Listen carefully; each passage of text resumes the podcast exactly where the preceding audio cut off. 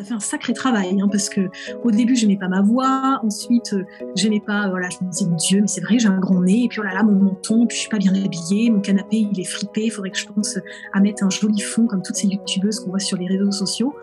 Puis en fait, les gens m'ont dit, mais Danaï, on s'en moque un peu, nous, on veut juste euh, avoir ton retour d'expérience. Donc que tu sois habillée en blanc, en noir ou en fuchsia, on s'en moque. Que t'aimes pas ta voix, bah, ça tombe bien, nous, on l'aime. Donc euh, voilà, il y avait vraiment cette notion de, ouais, on, passe à autre chose, quoi, et on s'accroche pas sur l'aspect négatif et, plutôt essayer de se valoriser. Donc ça demande effectivement euh, de prendre son temps et, surtout d'être indulgent vraiment avec soi-même.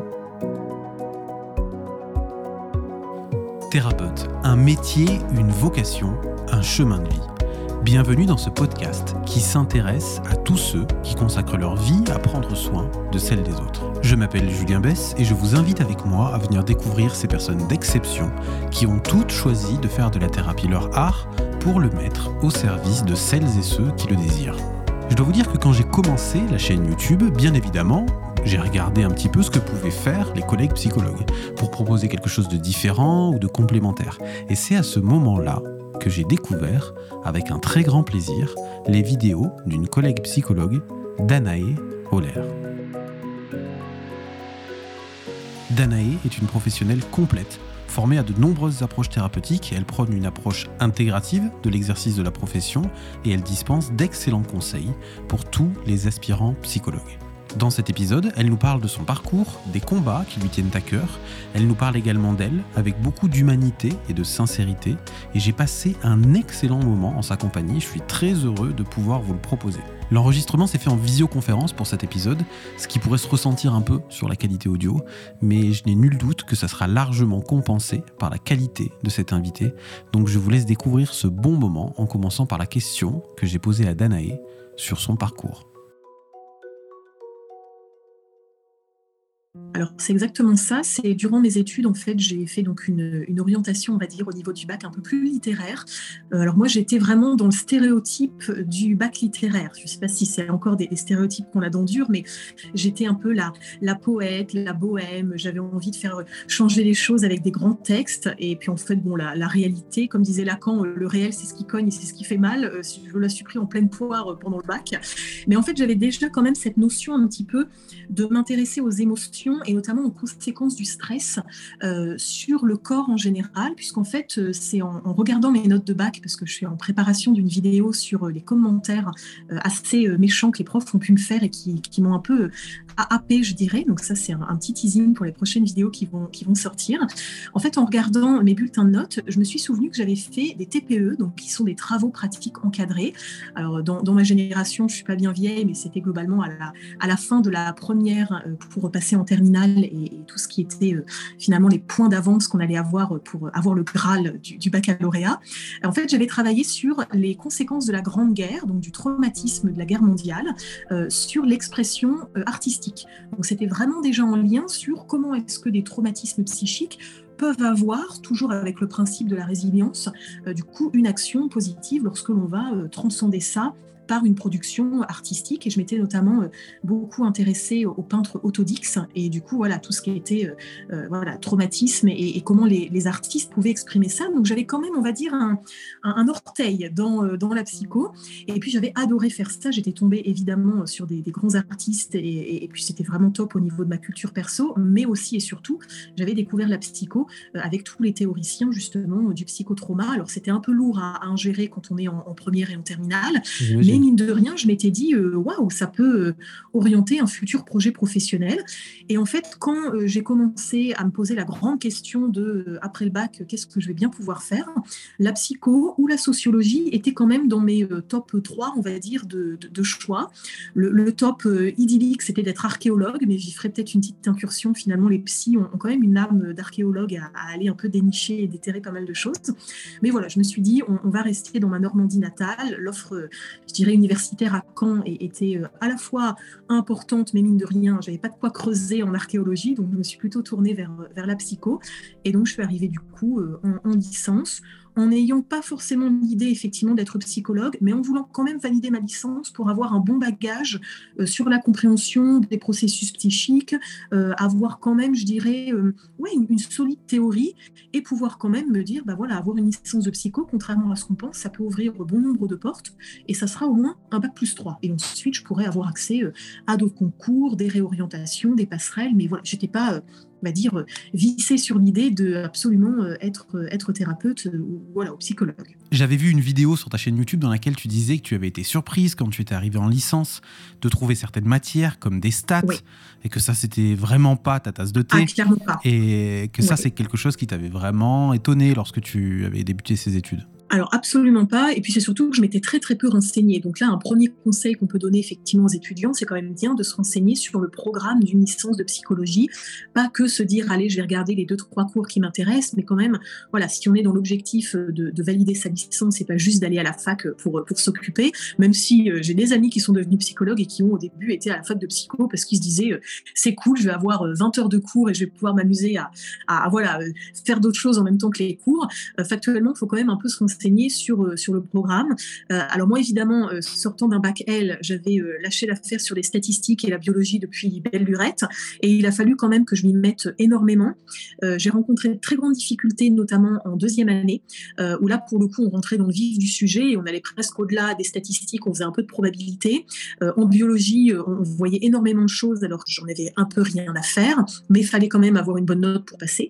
et c'est surtout que là aussi, c'est important de s'investir dans les matières qui plaisent, mais c'est quand même important d'avoir la moyenne dans les matières qui nous intéressent un peu moins. Parce que moi, j'étais carrément à avoir euh, des, des, 17 et des 18 ou des notes un peu plus moyennes comme des 11 et des 12 dans les matières qui me plaisaient. Par contre, je me tapais des 0, 1, 2, 3 dans euh, les stats et la bio. J'en avais rien à faire. Et au début, je me suis dit, euh, tant pis, de toute façon, du moment que j'ai 10, je passe en année supérieure. Mais quand on a commencé à me parler de la sélection qui, de mon temps, était à la fin du Master 1 pour rentrer en Master 2, j'ai vite compris qu'il allait quand même falloir avoir des bons résultats un peu partout, ou en tout cas euh, une homogénéité dans euh, mes résultats académiques. Et ça, je m'en suis rendu compte euh, un peu trop tardivement à mon goût. Donc l'idée, c'est quand même de se dire, ok, j'ai le droit de pas aimer une matière, ok, je peux me taper une gamelle sans pour autant que ça ait des répercussions dramatiques. Il n'en reste quand même que c'est important d'avoir, voilà, une, je dirais des, quand même une, bonne moyenne pour être sûr que au moment de la sélection, si on souhaite devenir psychologue et donc rentrer en master, on vienne pas nous taper sur les doigts euh, sur le dossier purement académique, même si encore une fois les notes euh, ne font pas tout et qu'on peut avoir des notes moyennes et être un excellent thérapeute, euh, j'insiste toujours là-dessus. Hein. Et quand tu dis que tu t'en es rendu compte un petit peu trop tard, c'est parce qu'ensuite tu as regretté? Ah bah complètement. C'est surtout que donc je n'ai pas validé euh, le deuxième semestre de ma deuxième année de psychologie.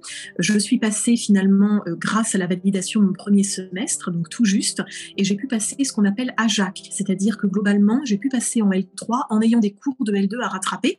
Donc j'étais toute contente puisque je continuais globalement à progresser dans mes études et je rentrais en L3. Sauf que la L3 c'est un sacré morceau et que je devais en plus euh, avoir des notes à passer en L2. Donc si c'était à refaire, je pense que je dirais non à ce passage en, troisième année et je globalement euh, prendrais une année un petit peu plus cool pour euh, faire du coup, euh, bah, je dirais ma, L2 vraiment au stade de L2 et pas avoir à rattraper tout ça avec la L3. Et ce qui s'est passé, c'est que du coup, bah, j'ai validé quand j'étais en L3 les matières qui me restaient à faire en deuxième année, mais je n'ai absolument pas validé correctement ma troisième année et donc j'ai dû faire ma troisième année en deux ans. Et ça m'a donné l'opportunité notamment de bien travailler mon terre, qui est donc un, un travail d'études et de recherche très important pour la sélection en master. C'est le premier pied globalement dans la rédaction d'un projet de recherche, la mise en place d'une étude. Et j'ai eu l'occasion de faire énormément de stages. Et ça, c'est vraiment important aussi.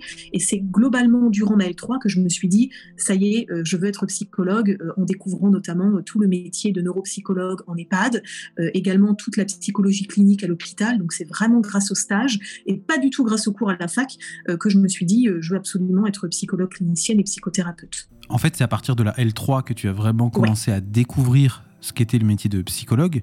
Et est-ce que tu te souviens d'un moment significatif ou d'instant dans lesquels tu t'es dit oui, c'est exactement ça que je veux faire, c'est le métier qui est fait pour moi? Alors au début, ça a été finalement de découvrir ce que je ne voulais pas faire, puisque j'ai fait un, long stage. En L3, ça représentait à peu près 100 heures, ce qui est assez significatif quand on n'a jamais fait de stage, euh, mine de rien. Et puis, encore une fois, c'est voilà la, chance que j'ai pu avoir de faire un stage long, puisque des fois, il y a des universités qui n'acceptent soit pas les stages, soit sont des stages plutôt découvertes assez courts. Et en fait, j'ai fait ce stage de 100 heures dans un EHPAD. Et euh, au début, ça ne m'intéressait pas du tout. Alors la gériatrie, je, je véhiculais aussi énormément de stéréotypes autour de ça. Hein. Je n'aimais pas les vieux, ça m'intéressait pas. Pour moi, ça allait être un mouroir, etc. Finalement, j'ai été agréablement surprise de découvrir une structure qui fonctionnait bien. Et évidemment, je n'étais pas assez encore formée pour euh, comprendre toute la dynamique institutionnelle, mais ça me permettait quand même de voir euh, les enjeux de la place du psy, euh, le rôle, les missions, etc. Et puis, je me suis surtout dit, oh là là, mon Dieu, la neuropsychologie, moi, j'étais restée avec cette idée de faire passer des tests, etc. Ça ne m'intéresse pas du tout. Et puis, il y avait aussi cette notion de le public de vieillissant, dément, ne m'intéresse absolument pas. Donc globalement, dès le début, ça m'a permis finalement d'affiner mon projet professionnel et de me dire, je veux pas m'orienter vers de la neuropsycho et je veux absolument pas accompagner les personnes âgées. Alors on y reviendra, j'ai fait tout le contraire, hein, mais bon, globalement, à, ma L3, c'était un peu comme ça que, j'imaginais les, choses.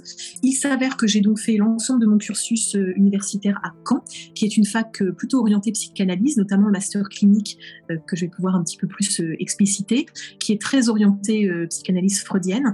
Et globalement, je ne connaissais que ça. C'est-à-dire que pour moi, la psychologie, c'était Freud.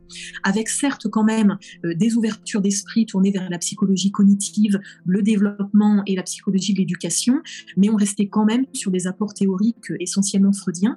Et donc moi, j'étais vraiment dans cette optique de tous les psys, ils ont comme, euh, je dirais, euh, ancrage théorique Freud ou Lacan. J'avais des, des vagues euh, échos de mes, de mes amis de Rennes qui me disaient Ah non, nous, c'est pas Freud, c'est Lacan. Mais globalement, j'étais vraiment, vraiment là-dessus. Et puis, je me rendais compte sur le terrain, en fait, qu'il y avait des psychologues qui, de temps en temps, utilisaient l'hypnose. Je me disais bah, Mince, c'est quoi l'hypnose? Je découvrais par bride, en fait, d'autres pratiques. Et, je me disais Mince, c'est pas ce qu'on apprend à la fac. Et donc, c'est pour ça que j'ai eu à cœur, quand j'ai commencé à, à bien bosser la sélection une fois que je, suis rentrée en, Master 1, parce que pour rappel, c'était à la fin du, du M1 pour rentrer en M2. Là, je me suis dit, il faut absolument que je fasse un stage dans une autre ville que euh, ma ville étudiante. Il faut que j'aille voir ailleurs pour comprendre comment les psychologues euh, travaillent euh, en dehors de la petite ville de Normandie de Caen. Et là, par contre, ça a été une énorme claque parce que pour le coup, j'ai découvert finalement une façon de faire en totale opposition avec les contextes, enfin le contexte théorique dans lequel j'avais baigné depuis Maël. Donc pendant trois ans, j'avais été biberonnée à Freud, et là je découvrais non seulement des gens qui étaient contre la psychanalyse, mais aussi qui étaient formés à des choses où si je l'évoquais à la fac, euh, on me tapait sur les doigts. Hein. C'est-à-dire qu'en supervision de stage, je disais bah oui, ma psy elle fait des protocoles TCC euh, en, sur 10 séances, euh, oui, voilà, bah, on, a, on a traité un trauma avec une quinzaine de séances EMDR, là, ma prof me regardait et me fusillait du regard en me disant mais sors de là. voilà, c'était presque un gros mot, effectivement, d'évoquer ça. Et à la fois, c'était au début un peu, j'étais assez décontenancée, mais mine de rien, je me suis dit, ok, bah, du coup, Danae, tu as envie d'être super intégrative dans ta pratique, tu auras toujours un ancrage théorique assez psychanalytique, puisque moi, j'ai appris finalement toute cette symptomatologie, plein de contextes en, lien avec la, psychologie freudienne, mais mine de rien, j'ai aussi envie, euh, de façon intégrative, de me former à, d'autres prises en charge. Et ça, je pense qu'on y reviendra, mais j'ai, euh, à mon sens, euh, pas mal rempli le, cahier des charges parce que j'ai eu un bon syndrome de l'imposteur qui m'a euh, largement poussé à me former à tout ce qui était possible de se former post-master. Donc là, voilà, j'ai un peu levé le pied euh, actuellement, mais mine de rien, j'ai eu pas mal de, cordes à mon arc qui sont venues, je dirais, voilà, me, développer dans, dans ma pratique. Et alors, tu as levé le pied parce que le syndrome de l'imposteur t'a quitté au bout d'un moment?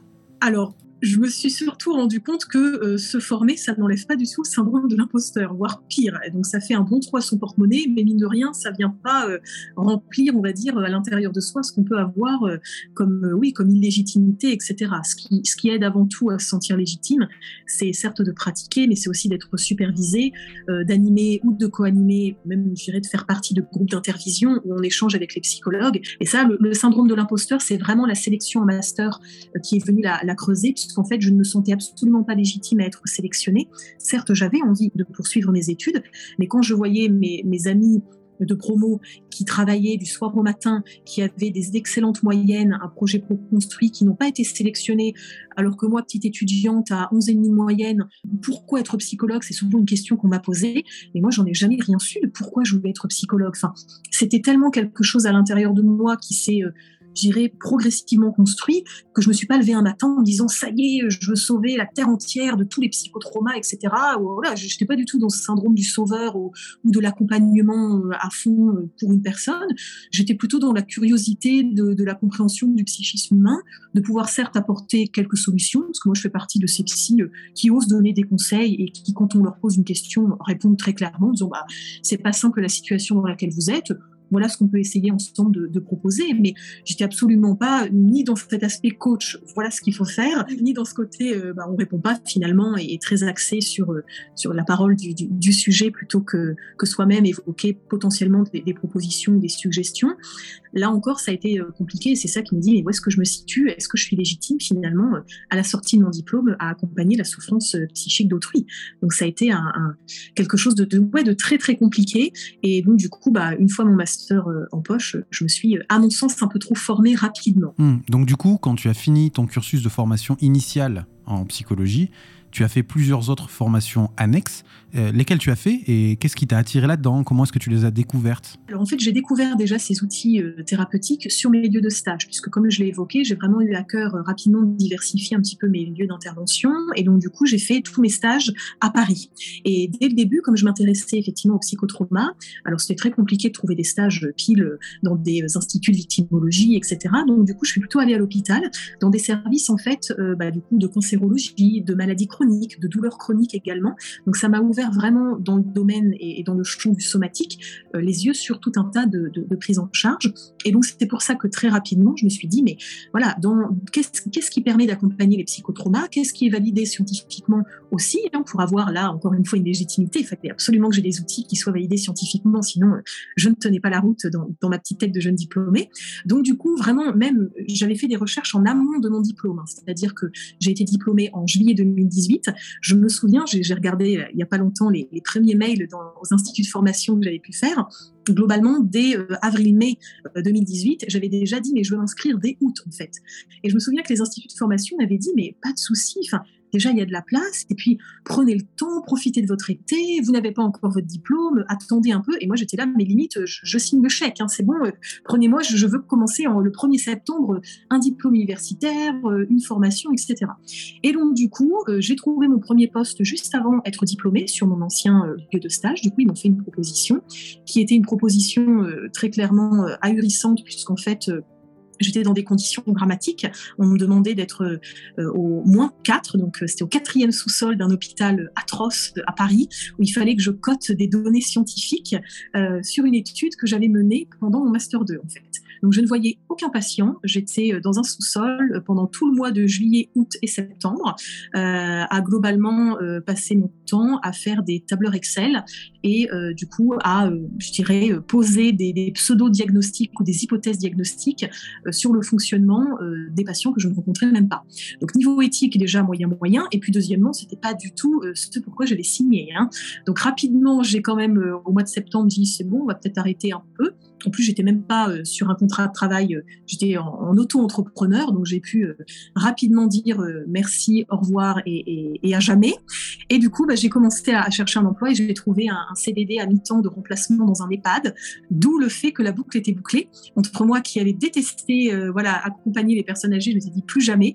J'ai passé deux ans, les deux plus belles années professionnelles, à du coup accompagner des résidents dans, un super EHPAD. Ça s'est, à mon sens, extrêmement bien passé et, où j'ai pu euh, voilà, mettre en place énormément de projets. Et en même temps, du coup, j'ai développé, euh, je dirais, une, une partie de, mon activité professionnelle que j'ai toujours à l'heure actuelle, qui est le libéral, puisqu'en fait, j'ai eu une belle occasion.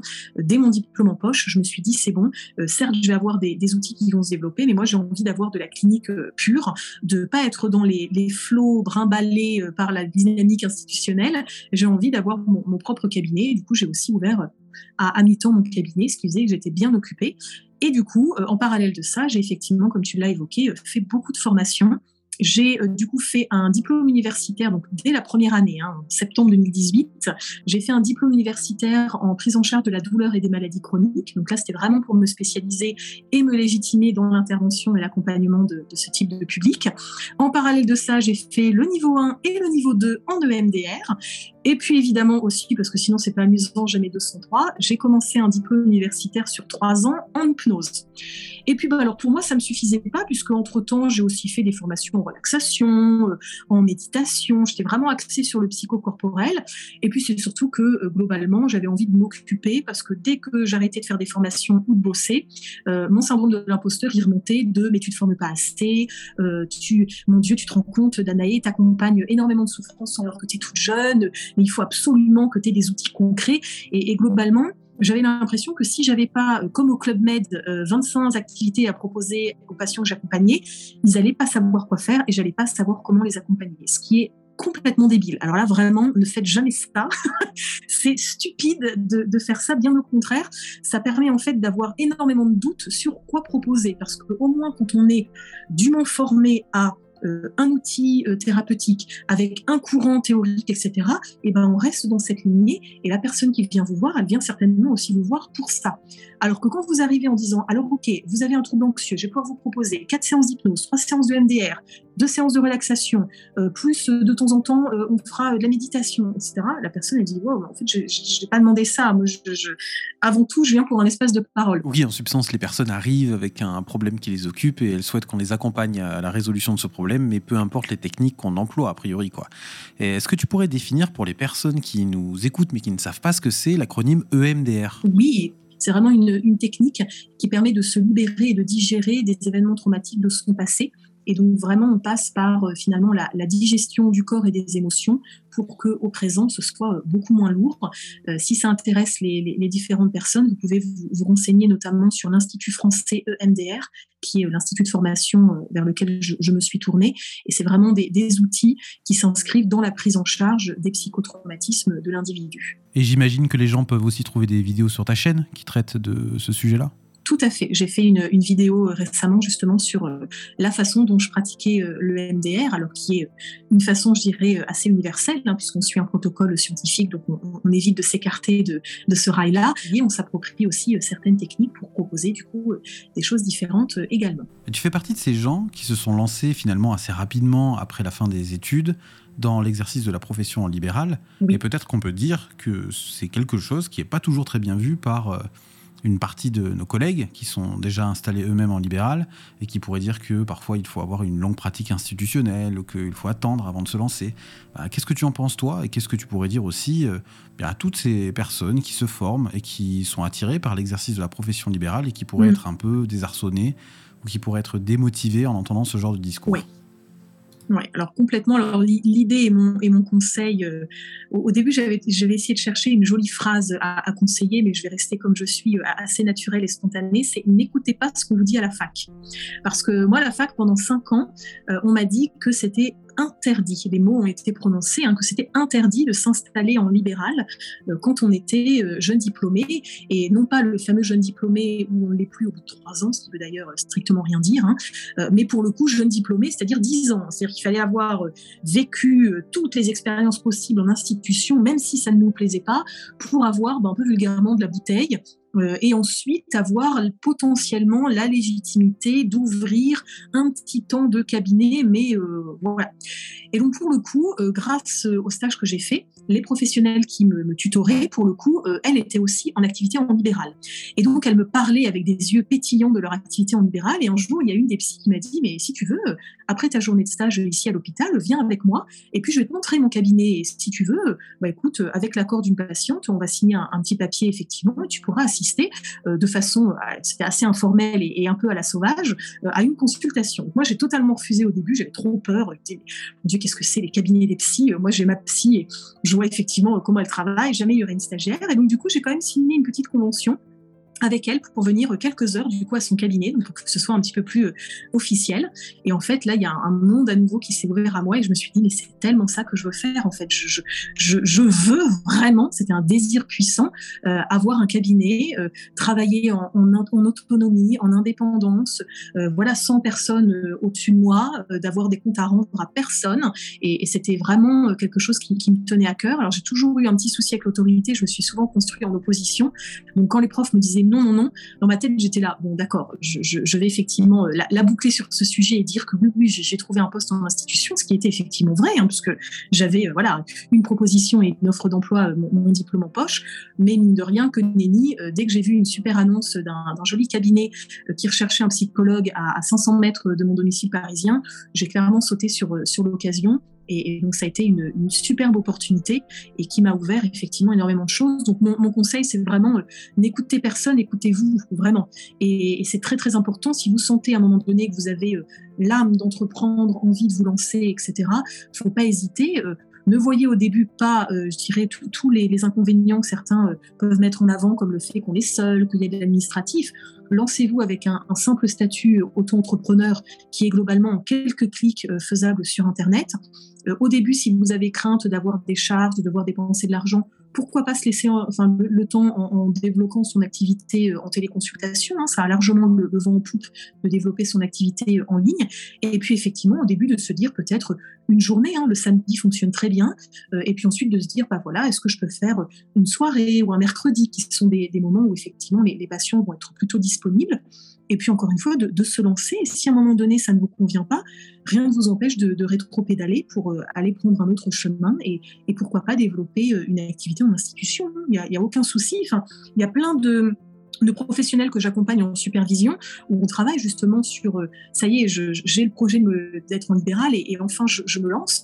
Et c'est toujours la question de est-ce que je lâche institutionnel, est-ce que je m'installe à 100%, euh, comment je développe mon activité, quel, par quels moyens effectivement je vais me faire connaître? Et tout ça, ce sont des choses à, travailler, je dirais, en one-to-one avec un professionnel aussi qui peut vous accompagner. Hein. La, supervision en libéral, alors déjà en institution, c'est crucial, mais alors en libéral, vous ne pouvez pas faire sans. Ça, c'est vraiment vraiment, euh, hyper important d'être accompagné, d'avoir soi-même aussi un espace de parole pour évoquer des, difficultés professionnelles, d'avoir aussi, à mon sens, son suivi psy hein, en parallèle, qui sont deux espaces complètement différents. Euh, moi, j'aime bien les délimiter, c'est-à-dire que mon, psychologue n'est pas mon superviseur, mais c'est un choix propre à chacun. Et, à mon sens, encore une fois, euh, chacun doit, doit y trouver sens. Donc, il n'y a pas de, bonne ou de mauvaise façon de faire. Hein. Il faut que ce soit une, une façon qui, qui vous corresponde. Mais l'idée, c'est aussi d'être accompagné pour accompagner les autres. Hein. Hmm. Il y a quelque chose qui me revient de ton discours et que je trouve intéressant, c'est que ben, toi, quand tu t'es lancé dans les études de psycho à la fac, tu n'y as pas été pour euh, aller traiter quelque chose de personnel, quoi. Euh, pas que ce soit quelque chose de problématique d'aller en fac de psycho pour euh, se renseigner, pour pouvoir aussi se donner des billes dans notre vie de tous les jours, dans notre existence, dans notre famille, pour pouvoir comprendre. Mais toi, en tout cas, c'était pas du tout ta motivation intrinsèque. Tu y allais pour d'autres raisons.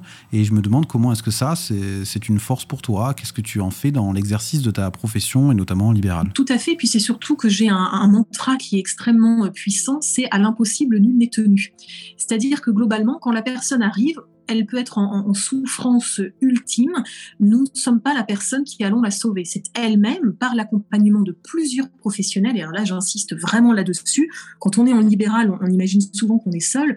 Ben non, il y a tout un maillage territorial à faire. Euh, l'idée, c'est aussi de se construire tout un réseau de professionnels en qui on a confiance pour se dire, OK, il y a euh, quatre psychiatres avec qui je peux bosser. Il y a cinq médecins généralistes, ils sont top. Il y a euh, des kinés, des ostéos, des infirmières.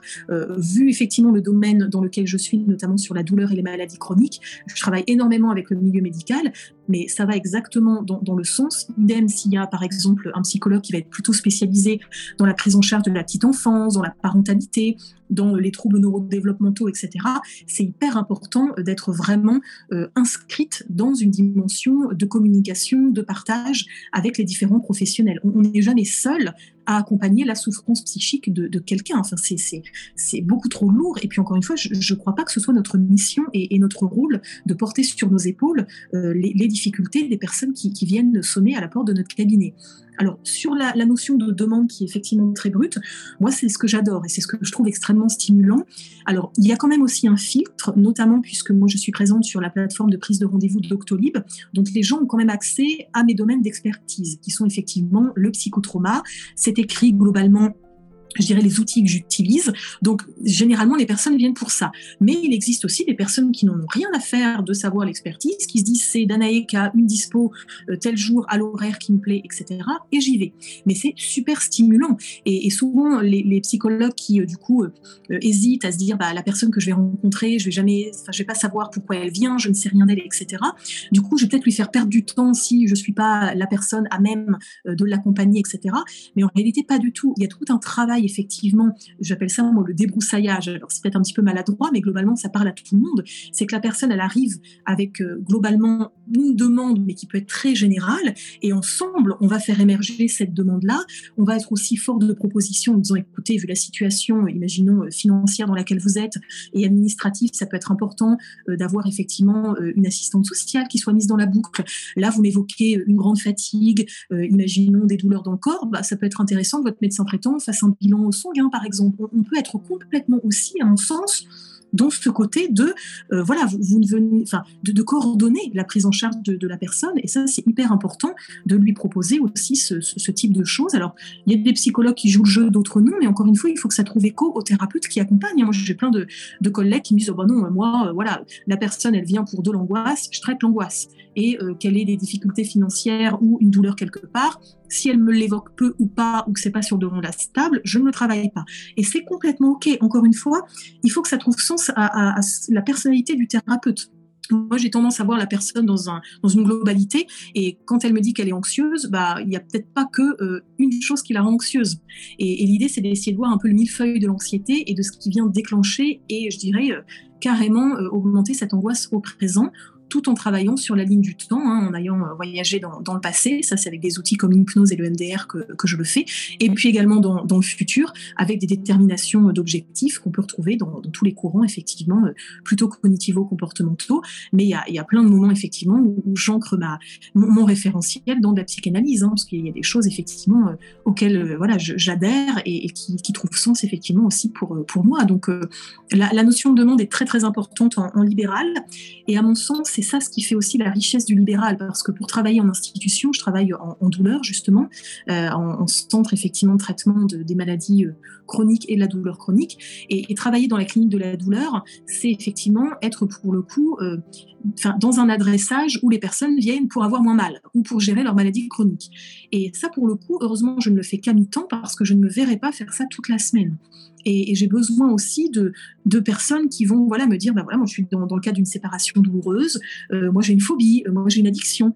Et, c'est vraiment important de travailler aussi avec d'autres demandes pour venir se stimuler et, ne pas être dans cet aspect euh, où on peut retrouver un peu robot, où finalement il y a toujours la même demande, où on va proposer toujours les mêmes choses. Et ça, à mon sens, c'est vraiment un, enlisement dans son fauteuil d'institution qui peut être inconfortable et on risque de s'ennuyer ou de faire des burn-out, hein, parce que c'est comme ça que tous ces mécanismes-là euh, peuvent se créer également. Donc euh, l'idée, c'est de, de, ne pas s'emmurer dans une institution, et pourquoi pas d'aller voir ailleurs, dans d'autres institutions. Hein. C'est génial quand on fait, euh, je dirais, j'ai plein de, collègues qui pour le coup travaillent 40% euh, ici, 20% ailleurs, 20%, etc., ou qui font des interventions aussi en institution, parce que le libéral, euh, encore une fois, c'est pas que accueillir dans un cabinet, hein. ça peut être en ligne, ça peut être, moi j'ai fait du libéral en intervenant en EHPAD, enfin voilà, il y a, énormément de, choses effectivement à faire, donc c'est une, richesse de, pratiques qui, à mon sens, devrait être offerte et, donnée à tous les professionnels qui, peuvent nous écouter. Oui, donc pour toi, c'est vraiment une vraie respiration, c'est vraiment une vraie bulle d'oxygène d'avoir cette pratique libérale dans l'exercice de ta profession, en fait. Et qu'est-ce qui fait que tu n'as pas basculé complètement vers euh, un exercice en libéral? Parce que pour toi, le libéral, ça ne regroupe pas uniquement les consultations, c'est aussi toute la partie supervision, peut-être analyse de la pratique, peut-être également formation. Et qu'est-ce qui fait que tu gardes ce noyau institutionnel dans le cœur de ta pratique et que tu ne bascules pas complètement dans l'exercice de la profession libérale alors, principalement parce que j'ai la chance, c'est dommage de dire la chance parce que ça devrait être un, dû pour tout le monde, mais d'évoluer dans une équipe euh, particulièrement bienveillante où finalement les réflexions sont de très haute voltige, c'est-à-dire que c'est vraiment, euh, voilà, la place du psychologue est clairement comprise, entendue, euh, on, réfléchit ensemble sur les difficultés, donc il y a vraiment ce côté réunion et échange pluridisciplinaire, et puis aussi le côté des fois informel. moi, voilà, me dire qu'il y a une équipe avec laquelle je peux aller boire un verre le soir après le travail, déjeuner le midi sur le temps de pause, euh, rigoler de tout et de rien, parce que ça aussi, ça, fait du bien. Et puis il y a aussi cette notion de vouloir quand même faire partie d'une institution. Euh, moi, je travaille dans, un hôpital privé, c'est une fondation, et j'aime énormément ce terme de fondation, c'est-à-dire de, créer, de construire euh, un accompagnement. Il y a aussi cette notion de, de prise en charge du coup de l'accompagnement psychothérapeutique qu'on peut trouver en institution, alors qu'en libéral, ce n'est pas le cas. Alors, petite parenthèse, ce n'est pas parce que je dis ça que je suis pour euh, le projet de loi sur euh, le remboursement. Bien au contraire, je le boycotte formellement et totalement à 100%. Je n'en veux pas euh, en libéral. Mais en tout cas, il y a aussi quand même cette notion d'être dans ce, domaine-là en, institution. Et puis, mine de rien, euh, de pouvoir travailler effectivement euh, en équipe, c'est quelque chose qui me manquerait, je pense, à, l'heure actuelle. Alors, je suis en, institution à mi-temps. Je réfléchis à diminuer un petit peu ce, temps-là parce que justement, en libéral, euh, j'ai beaucoup de demandes. C'est ce que j'évoquais en off tout à l'heure avec toi sur le fait que je ne prends plus de nouveaux patients. Et puis, il y a également, encore une fois, une façon de voir les choses différemment en, en libéral, puisque je fais des vidéos également. Je suis présente sur les réseaux sociaux j'écris des articles et tout ça fait partie, selon moi, de l'activité en libéral. Donc encore une fois, hein, ça ne résume pas du tout, euh, je dirais, euh, juste le fait d'accompagner quelqu'un en, en, libéral, c'est pas que lui proposer des, des consultations, moi, j'ai aussi à cœur voilà, de transmettre énormément de, choses, des choses que j'aurais aimé trouver pendant mes études et aussi quand j'étais jeune diplômée. Et, ça, c'est vraiment quelque chose qui me tient à cœur, cette notion de transmission.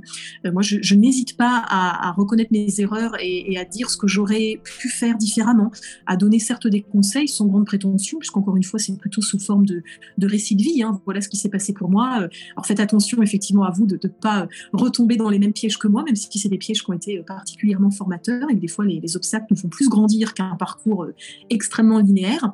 Mais l'idée, c'est avant tout de pouvoir aussi me développer dans une activité libérale autre que des euh, consultations. J'apprécie énormément faire aussi des formations. Donc, c'est voilà, énormément de missions, de rôles du, métier de psychologue, psychothérapeute qui me tiennent énormément à cœur et, j'ai très, très envie de pouvoir les développer. Oui, c'est quelque chose que tu pratiques déjà, puisque j'ai vu que de toute façon, tu faisais aussi des formations, tu animes des conférences. Dernièrement, j'ai vu aussi que tu travaillais en partenariat avec euh, une collègue, Marion Télisson, qui est aussi présente sur les réseaux sociaux avec son projet de la WeSchool.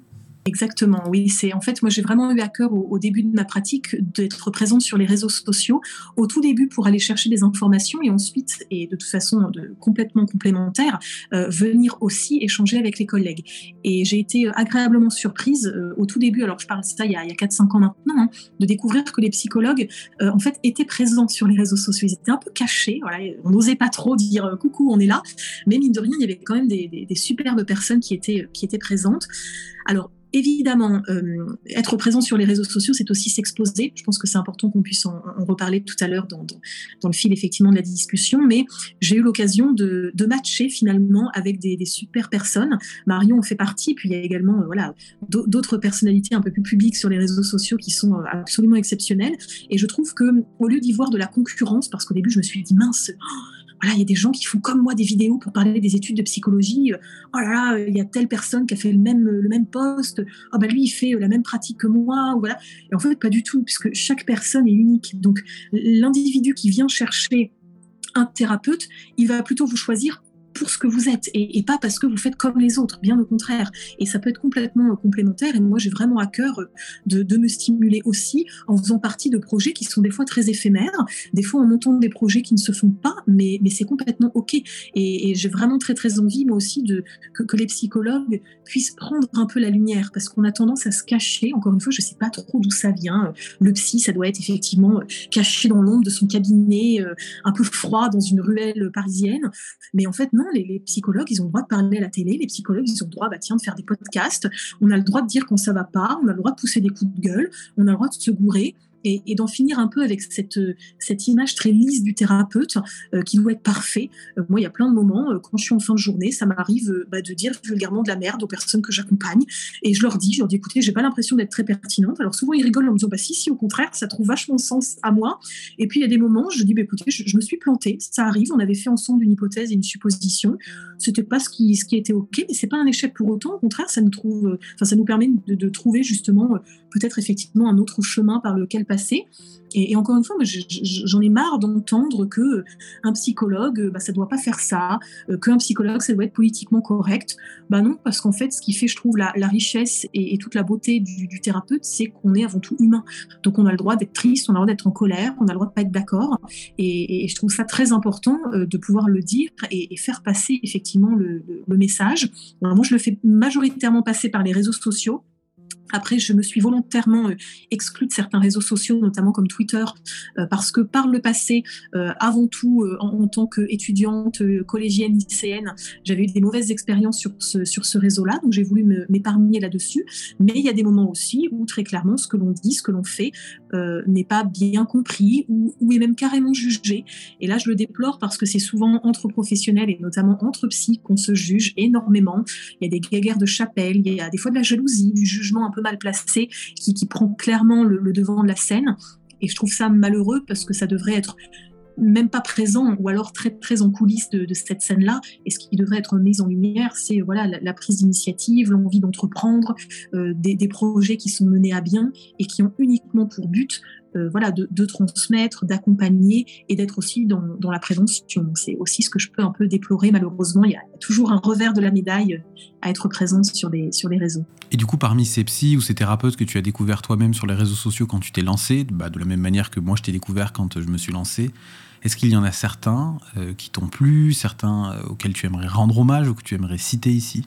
Oui, alors il y en a, beaucoup, donc euh, je vais effectivement faire euh, bah, une petite dédicace à, mes amis euh, présents sur les sur les réseaux sociaux. il y a Psycho Co, donc Julie qui tient un blog aussi incroyable et qui a d'ailleurs qui m'a largement, je dirais, soutenu au, début de ma chaîne YouTube puisqu'elle était plutôt par l'écrit à soutenir les étudiants et moi j'étais plutôt par le côté vidéo en tout cas. Donc elle, a vraiment une, c'est déjà une professionnelle extrêmement bien formée en psychiatrie et ça on en trouve peu malheureusement. Et puis c'est quelqu'un de, de fortement sympa Il y a évidemment Catherine Lapsy, hein, euh, je ne sais même pas si ça sert de, la présenter, qui est quelqu'un d'extrêmement inspirant.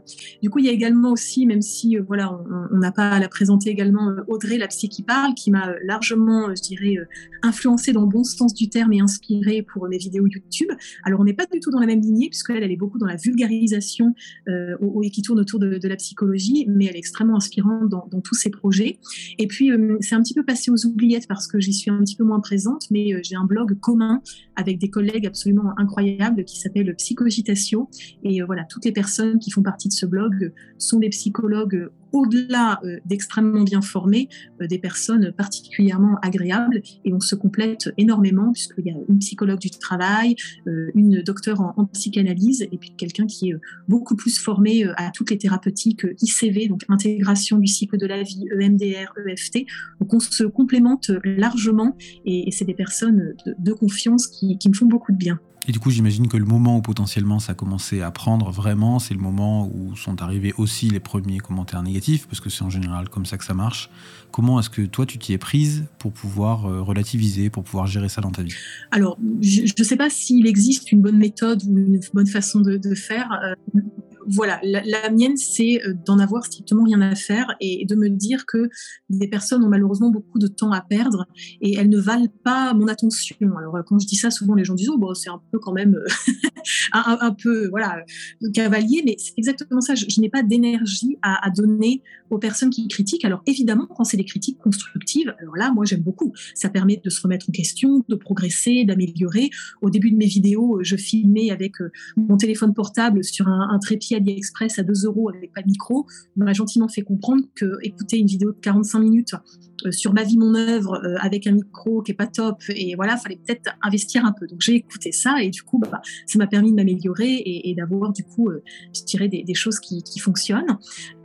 après, il y a aussi d'autres points qui peuvent être délicats, comme notamment, je dirais, le fait de ne pas répondre à la commande de vidéo, parce qu'il y a des gens qui disent, ah, bah moi j'ai ça comme problème, je veux telle vidéo ou je veux telle publication. Bah non, en fait, je, publie sur ce qui me plaît, sur ce qui me stimule et sur ce qui m'intéresse.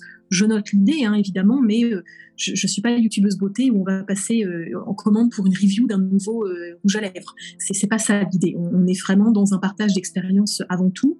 Après, il y a des critiques qui sont des insultes. Par exemple, sur les vidéos YouTube, on a pu critiquer le physique notamment ça, bah, ouais, c'est toujours ce qu'on peut retrouver, des gens qui vont dire t'es moche, pourquoi t'es effectivement en vidéo, de quoi tu parles, t'as pas de légitimité, ou des choses comme ça. Alors c'est souvent des gens qui sont immatures, mais on peut avoir des grandes surprises avec des critiques de personnes bah, qui sont soit publiquement connues, donc là on se dit, oh, bah mince, dis donc, soit pour le coup des, gens alors qui viennent plutôt en message privé, ouais, dire des critiques, des jugements, tu m'as copié, tu n'aurais pas dû faire ci, pourquoi tu as fait ça? Voilà, donc moi je, ne perds même plus mon temps, je supprime dès que je vois le. C'est très pratique maintenant sur les réseaux sociaux, on voit le début des messages. Donc quand je vois que le début du message, j'ai pas OK, hop, c'est bon, il ne s'est rien passé, j'inspire, j'expire, euh, c'est passé, c'est oublié. Et, puis par contre, voilà, quand il y a euh, une vague sur des choses qu'on a pu dire ou faire, moi j'avais par exemple fait une publication euh, sur la, mastectomie, donc qui est l'ablation d'un sein dans le cadre d'un cancer du sein, et là ça avait été extrêmement mal perçu, puisqu'en fait, selon les, commentaires, j'avais réduit la femme au sein, c'est-à-dire que globalement j'avais dit que quand il y avait une, une mastectomie, ça, ça amputé la femme d'énormément de choses. C'était resté très vague, mais du coup j'avais eu une vague de commentaires de mais comment tu oses dire ça, euh, on n'est pas qu'une paire de seins, etc. Mais j'ai jamais dit que la femme était euh, qu'une paire de seins. C'est simplement que factuellement, quand il y a une, amputation euh, d'une partie du corps, bah, ça crée, on, le sait, des troubles de l'image corporelle, des difficultés à avoir une, une, intégrité physique, etc. Enfin, voilà, ce, sont des choses presque factuelles finalement. Et ça avait été mal perçu. Donc là, pour le coup, mais à coup pas, j'avais fait un autre poste en, réexpliquant, j'avais modifié le post initial, etc. Donc on, retombe sur ses pieds. Et puis ce que j'ai surtout appris, c'est que un commentaire négatif, ça peut nous tourner dans la tête pendant des heures, pendant des jours, pendant même des semaines. Hein. Ça m'est arrivé des fois de me dire ah, qu'est-ce que j'ai mal fait, etc. Sauf que la personne qui l'envoie, elle l'envoie et deux secondes après, elle se dit oh, tiens, qu'est-ce que je mange ce soir? Ou oh, tiens, il y a un autre commentaire négatif à déposer ailleurs. Et donc, encore une fois, l'attention portée sur vous à un moment donné, finalement, ça va être un, one-shot de quelques secondes, alors que vous, vous allez ruminer énormément. Alors, malheureusement, avec les réseaux sociaux, ça prend souvent des proportions énormes parce que c'est partagé, parce que c'est euh, commenté, parce que les gens les voient pendant très longtemps, etc. Mais mine de rien, encore une fois, une personne qui va voir ça dans son fil d'actu, moi, mon Dieu, même s'il y a des fois dans mon fil d'actu des trucs que j'aime pas, je scroll et, c'est passé. Ou voilà, moi je pars du principe que je commande jamais méchamment et que je fais juste se désabonner, comme ça c'est réglé, ça me convient plus. Mais il y a des gens qui prennent un malin plaisir à, commenter tout ça. Après, ça représente 0,1% de toute la communauté et encore une fois 0,0111% de toute ma pratique en libéral et de toute ma vie et de toute ma pratique de psy. C'est un, grain de sable dans mon existence, mais le grain de sable ça peut gêner euh, dans une chaussure. Donc euh, voilà, c'est important quand même, à mon sens, de prévenir les gens que être présent sur les réseaux sociaux, c'est aussi être OK avec le fait de s'exposer aux critiques et parfois à des propos euh, totalement euh, injustifiés. Voilà, c'est délicat pour certaines personnes. Donc l'idée, c'est de travailler sur cette sensibilité qu'on peut avoir et, notamment la gestion émotionnelle. Euh, voilà, parce qu'encore une fois, les psychologues ont des émotions et on est, à mon sens, largement malmenés à ce niveau-là.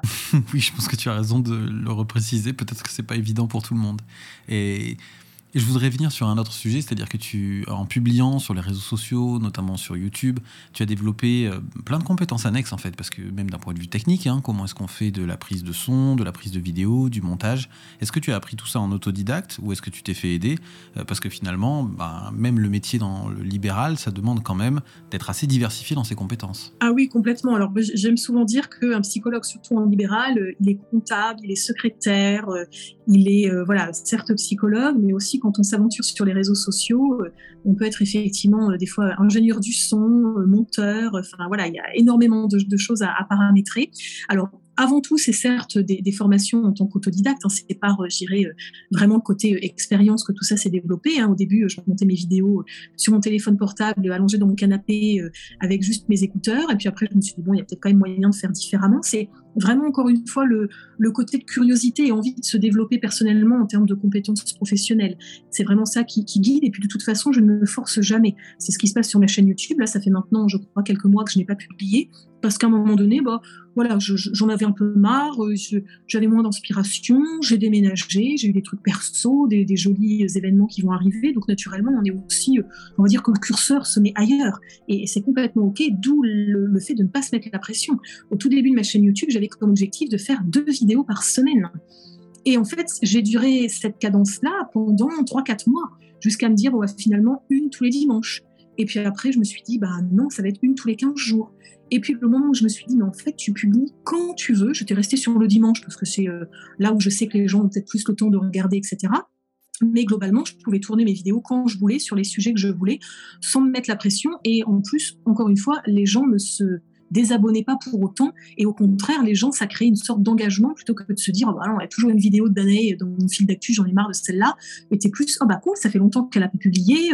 Oh bah voilà, YouTube me met en avant parce que bah, quand on publie moins, il y a aussi oh bah, ce créateur de contenu euh, a enfin publié une vidéo, venez la voir, etc. Enfin, il y a vraiment, je dirais, une, une compréhension aussi des réseaux sociaux qui peut être très inspirant pour aussi se, se stimuler.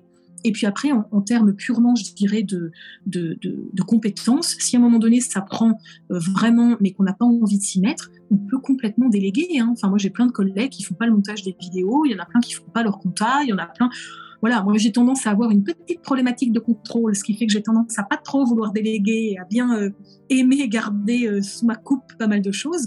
Mais il y a énormément de choses, par exemple tout ce qui va être relecture de contenu, bah voilà, il y a, mon, conjoint qui m'aide, tout ce qui va être effectivement euh, monter des vidéos, j'ai des amis qui font ça très bien, donc je leur dis allez hop, je te paye un petit resto quand tu viens sur Paris, en échange tu vas mettre des jolies petites animations et, une jolie petite intro, et c'est complètement ok en fait, c'est vraiment savoir par le bouche à oreille des, connaissances et des, personnes en qui on a confiance, surtout c'est très important pouvoir aussi euh, déléguer tout ça. Donc là-dessus, c'est vraiment encore une fois, euh, chacun fait comme il le peut et comme il le veut. C'est vraiment vraiment nécessaire de rester là-dessus.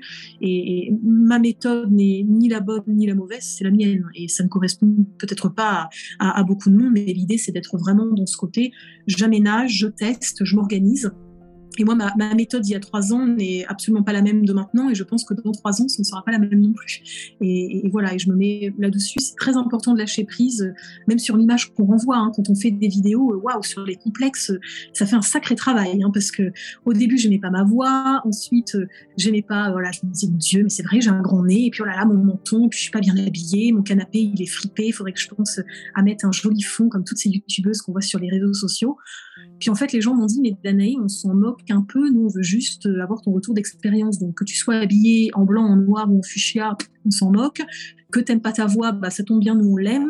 Donc euh, voilà, il y avait vraiment cette notion de ouais, on, passe à autre chose, quoi, et on s'accroche pas sur l'aspect négatif et, plutôt essayer de se valoriser. Donc ça demande effectivement euh, de prendre son temps et, surtout d'être indulgent vraiment avec soi-même. Oui, c'est, je pense, un excellent conseil d'être capable d'auto-empathie. Et maintenant qu'on a fait un peu toute cette rétrospective d'Anaé, est-ce que on peut se tourner vers le futur? Est-ce que tu voudrais nous dire quels sont les projets que tu pourrais avoir, les choses qui te tiennent à cœur, que ce soit à court terme comme à long terme? Alors, mon, très très gros projet euh, actuel, c'est justement tourner vers les podcasts, puisque j'ai été approchée par Deezer, du coup, pour euh, rédiger des, podcasts. Et donc, l'idée, c'est avant tout de pouvoir continuer de développer, je dirais, des médias pour euh, effectivement travailler sur euh, à nouveau, je dirais, la transmission.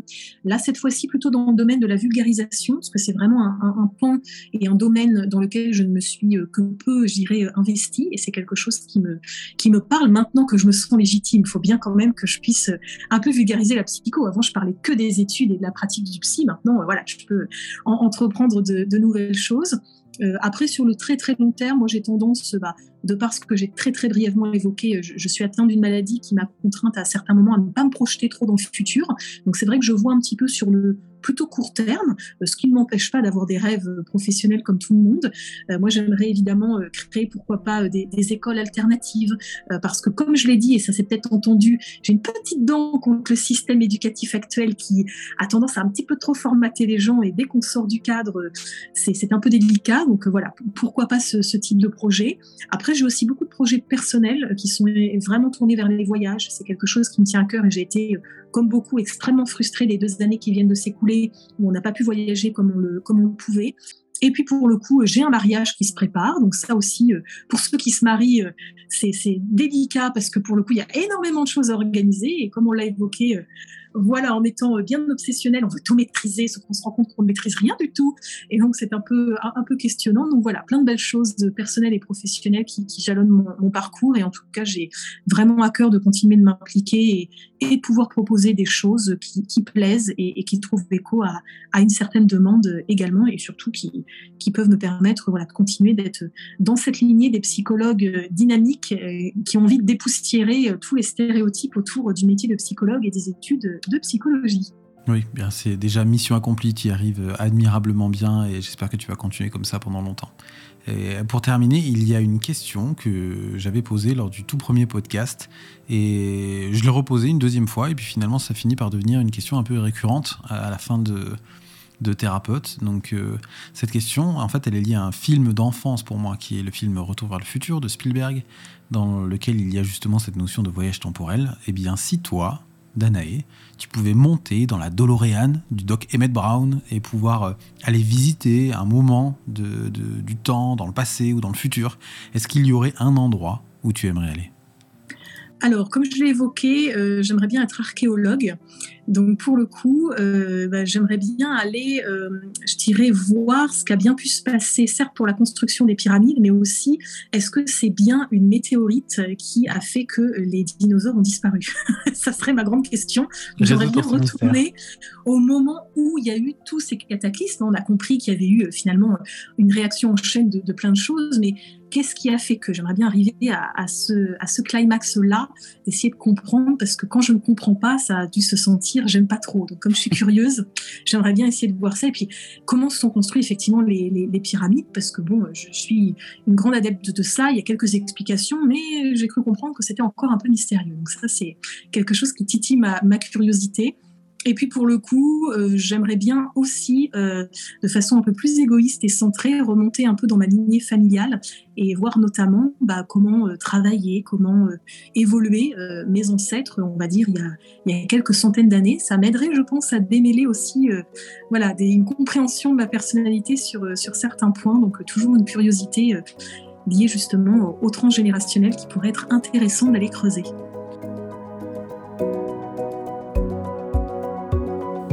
Un grand merci à Danae d'avoir accepté mon invitation. Je vous invite à aller découvrir son travail. Je vous mettrai des liens vers sa chaîne YouTube, son site internet et son compte Instagram en description. J'ai vraiment passé un excellent moment en sa compagnie et je commence à réfléchir à des podcasts à thème ou bien dans lesquels on regrouperait plusieurs invités autour du micro. Donc euh, il est possible que ça ne soit que sa première participation d'une longue série. En ce qui me concerne, je vous donne rendez-vous très bientôt pour un nouvel épisode et en attendant, prenez bien soin de vous.